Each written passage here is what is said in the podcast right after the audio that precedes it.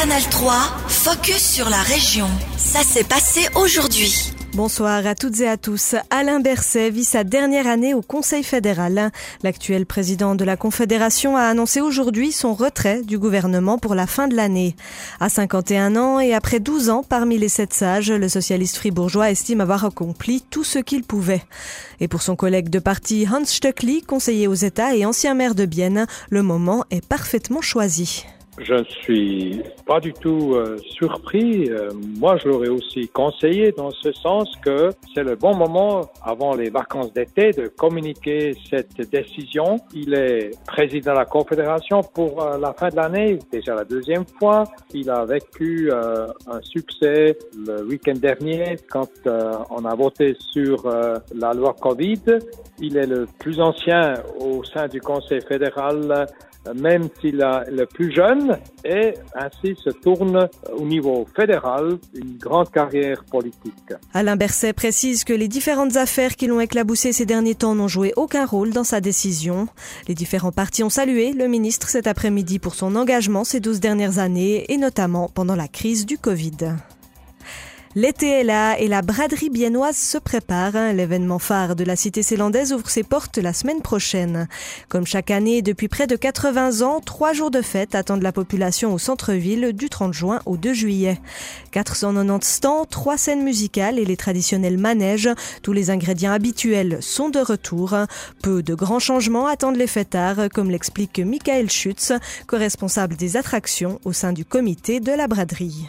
On essaye de rester à la tradition, mais en plus, on change aussi un peu. Par exemple, la scène pour les DJ s'est améliorée, euh, le son s'est amélioré, la scénerie est améliorée. Alors là, on essaye de, augmenter la qualité, disons. Le Grand Roux est encore de nouveau là sur la place euh, de la gare, comme d'habitude. Alors c'est ça la tradition. Mais en plus, on essaye aussi de trouver des attractions nouveaux, plus actives. Par exemple, le Burner qui est directement à la côté du Grand Roux. Et puis euh, là, pour les jeunes, pour les un peu plus vieux, et puis ça, c'est le but de la braderie en général, je voudrais dire. Le comité d'organisation de la braderie espère accueillir plus de 150 000 personnes sur les trois jours de fête.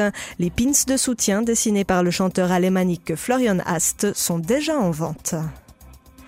Une invention brevetée pour ESB. Énergie Service Bienne continue à développer sa future station de conditionnement de l'eau du lac à Ipsach et elle a déposé un brevet sur une innovation unique au monde, le nettoyage du système de captage d'eau. Car pour lutter contre les moules quagga, il faut agir vite. Le système à haute pression hydraulique élimine les larves avant qu'elles ne se transforment en moules, de quoi éviter l'intervention de plongeurs par exemple. Aperçu du concept avec Andreas Hirt, responsable construction et installation d'eau DSB. C'est purement physique, ça veut dire on, pousse un, appareil qui est aussi développé spécialement pour ce cas. Euh, avec une pompe euh, dans le conduite au brut où on tire normalement de l'eau. Puis euh, s'il arrive une fois la fin, donc à la captage, on, peut repousser, donc on peut dire le marche arrière, et, puis ça revient dans la station.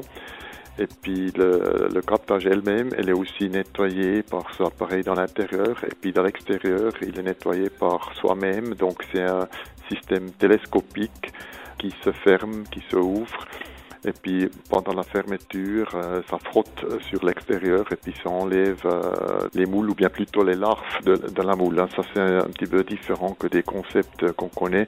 Nous on ne veut pas enlever les moules, nous on veut déjà enlever les, embryos si vous voulez, les, larves. Ce système a été co-développé avec la société jurassienne Reinhardt Hydrocleaning SA et le bureau d'études bernoise Hershey Constructionsbureau.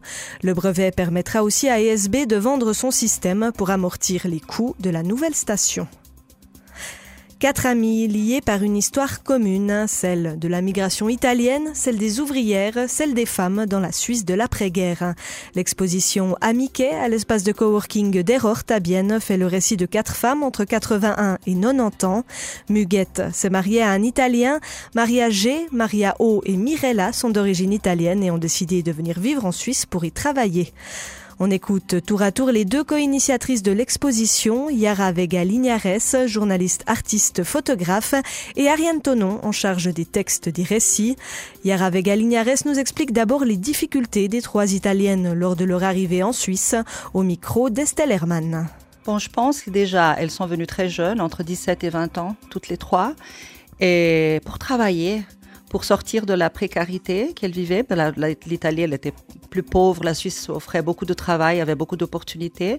Et puis elles sont venues, chacune d'entre elles en train, par leurs propres euh, décisions. C'était des décisions de jeunes filles très courageuses qui sont venues à un pays qui est voisin mais qui est complètement différent, une autre culture, et puis pour travailler, pour, euh, pour avoir une nouvelle vie, pour, euh, voilà, pour essayer de sortir aussi de, de, leur petit coin et de leur petit boule. Et puis elles sont venues à la grande ville pour, euh, pour cette époque. Ariane Tono, votre maman, elle, euh, a, a, marié un Italien. À cette époque, c'était pas vraiment très bien vu. Surtout euh, dans les villages, je ne peux pas m'exprimer par rapport aux villes où peut-être qu'il y avait déjà une certaine multiculturalité. Dans les villages, effectivement, c'était quelque chose de très mal perçu il y avait euh, du racisme. Euh, on pensait évidemment que les immigrés italiens étaient là de manière euh, conjoncturelle et qu'ils allaient partir, alors que le problème était tout à fait structurel. Donc on ne comprenait pas très bien pourquoi des gens venaient s'installer là au travers du mariage. Ces quatre femmes sont des femmes ouvrières. Elles travaillent dans les petites et grandes entreprises tout en s'occupant des enfants à la maison. C'est l'histoire de toute une génération. Oui, c'est là que notre exposition peut-être euh, rejoint l'ensemble des femmes ouvrières, en tout cas de la ville de Bienne, autour de l'horlogerie. À cette époque, euh, et elles nous l'ont assez répété, il y avait énormément de travail. Il était très facile d'obtenir un emploi et d'obtenir un emploi à domicile. D'autre part, euh, les entreprises elles-mêmes utilisaient le travail à domicile parce que c'est simplement des locaux qui n'avaient pas besoin de, développer, c'était extrêmement euh, commun. Et d'autre part, évidemment, régnait encore l'idée que les femmes devaient s'occuper des enfants. Donc il y avait l'idée que le travail à domicile pouvait se faire à n'importe quelle heure qu'on pouvait s'occuper des enfants euh, dans la journée. C'était Ariane Tonon et Yara Vega Lignares, co-initiatrice de l'exposition Amiquet, à découvrir à Derort à Bienne jusqu'au 7 juillet. Retrouvez leur interview complète sur ajour.ch. Canal 3, focus sur la région. Aussi disponible en podcast sur Spotify et Apple Podcast.